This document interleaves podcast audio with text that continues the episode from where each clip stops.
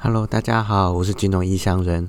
前几天认识国内一间生产固态电池公司的内部人员，聊了很多技术方面的问题。再加上上周有提到访谈德国人对德国的汽车工业很有信心，随时能反转打败 Tesla。所以今天就从金融投资的角度来浅谈电动车的展望。大家应该都从各种媒体上知道，电动车即将是未来的趋势，在路上也时不时看到特斯拉电动车到处跑。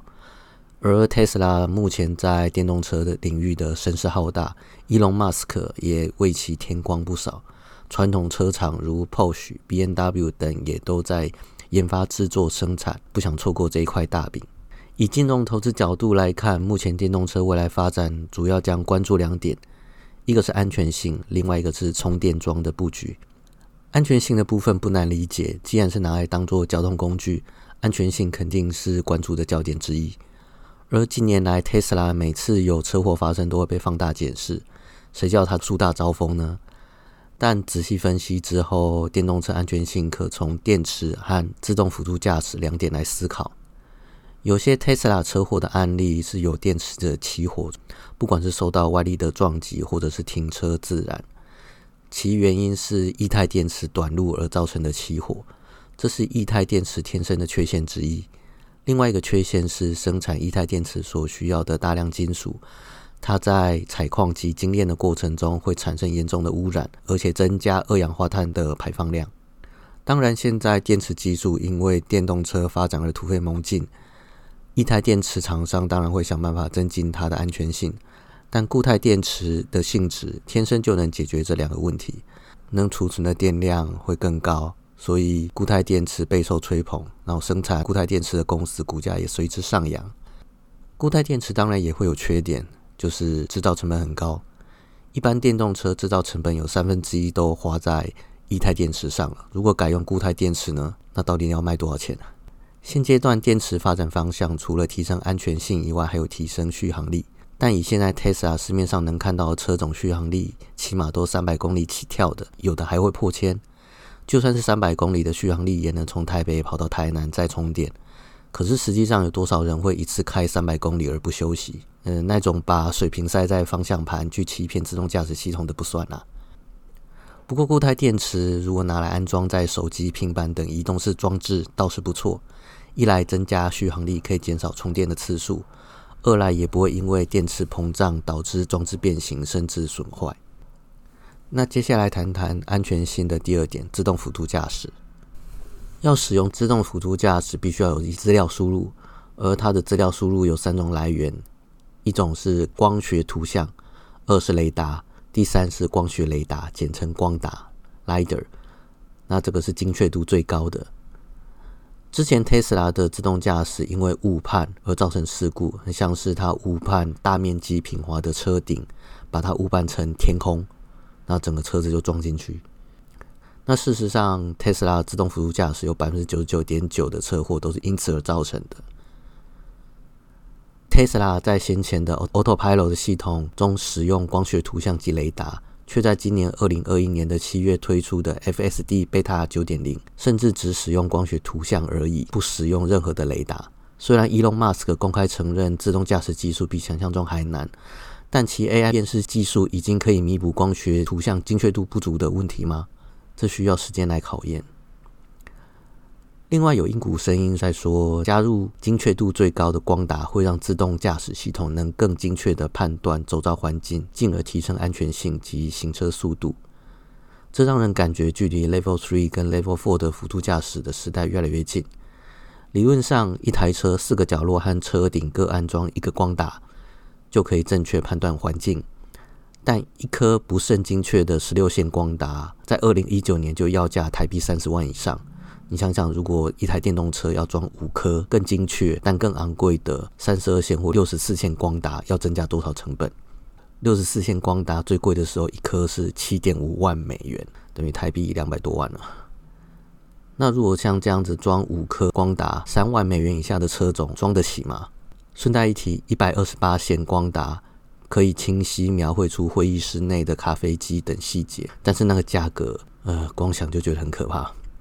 虽然几间光达厂商今年陆续发布已开发出一千美元以下的光达消息，但那毕竟尚未量产。等量产之后再来看低价光达的精确度如何，到底堪不堪用？成本可能是伊隆马斯克曾经公开表态绝不使用光达的原因之一。有趣的是，今年五月，Twitter 上爆出一张 Tesla Model Y 车顶安装 Luminar 光达的照片。Bloomberg 向 Luminar 证实后，确认 Model Y 搭载的确实是旗下产品 Lider Hydra。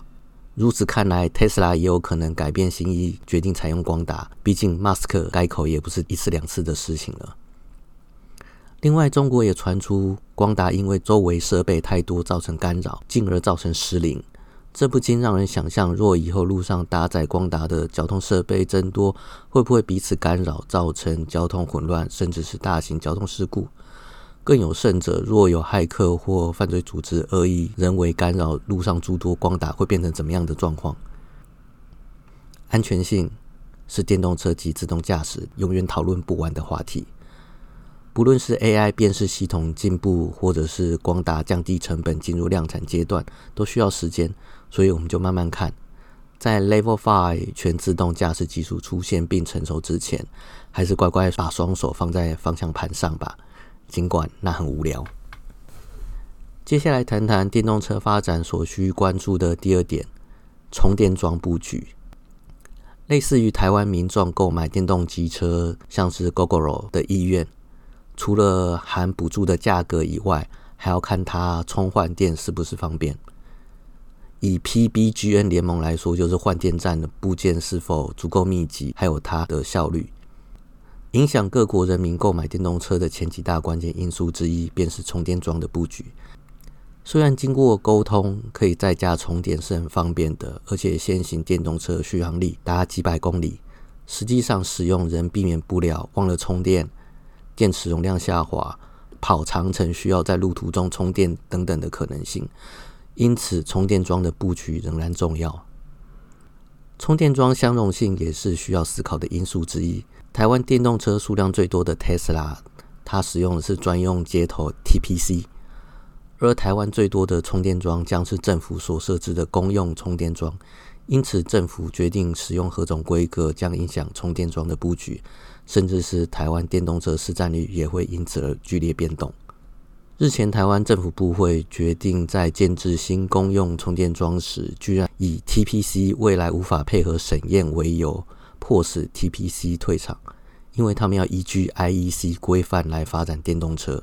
嗯，CCS One、CCS Two，还有日规的 CHAdeMO，还有中国的 GBT 都在其内。但是 TPC 并不是 IEC 的规格，所以政府不会决定要排除 TPC，仅建制 CCS One 的接头。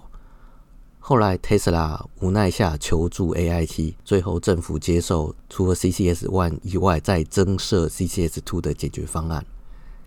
要知道 TPC 跟 CCS Two 的市场规模、电器规格及使用者体验均远优于 CCS One。台湾政府部会反倒想逼 TPC 及 Tesla 退出台湾市场，不禁让人联想是否有其政治考量，例如不想被责难图利特定厂商。经此事件之后，二零二一年七月以后，在台湾轿车的 Tesla 电动车全部由 TPC 改为 CCS Two 规格。虽然在这个时间点之前和之后的 Tesla 电动车都可以用转接头在台湾通行无阻。包含特斯拉专属的充电桩，还有公用充电桩，但这无疑的降低特斯拉的 TPC 充电优势。毕竟 TPC 超级充电站是使用者体验中最令人满意的。至于其他大多数车厂推出的电动车，都是使用 CCS One 规格，不管过去到未来，在台湾都可以直接在公用充电桩使用 CCS One 就可以充电了。从这点来看，特斯拉在充电桩的布局上仍占有优势。因为它有专属跟公用都可以来充电，但是优势已经减弱，因为不能再像以前制定专属充电头的规格来提升充电效率，而是要跟着世界规格走。啊，目前是 CCS Two。